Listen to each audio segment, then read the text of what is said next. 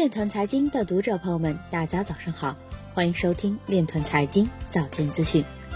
今天是二零一九年四月三日，星期三，农历乙亥年二月二十八。首先，让我们聚焦今日财经。瑞士大型出版商使用比特币支付工资，或为愚人节玩笑。加密贸易商新银行已在波多黎各开业。深圳福田区税务局将开展税收宣传月活动，包括区块链发票推广调研。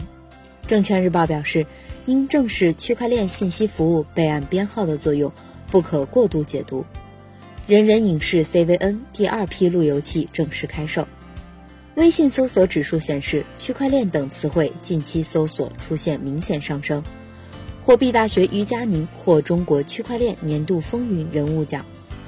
物联网加区块链，西湖龙警察溯源平台与互联网法院的司法区块链平台成功对接。宝儿也表示，市面上零点八美元一个 GT 是假的。陈伟星表示，对一个新产业更好的扶持办法是立法。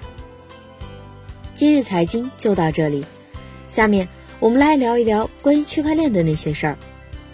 据中文科技资讯报道，二零一九年四月二日。湖南省人民政府与百度签署战略合作框架协议，在智能城市建设中，双方将依托百度在人工智能、区块链、大数据和物联网等新一代信息技术和互联网数据方面的优势，推进湖南省城市大脑、人工智能加智慧交通、人工智能加智慧安防、人工智能加城市建设和管理和人工智能加智慧文旅的建设。以上就是今天链团财经早间资讯的全部内容，感谢您的关注与支持，祝您生活愉快，我们明天再见。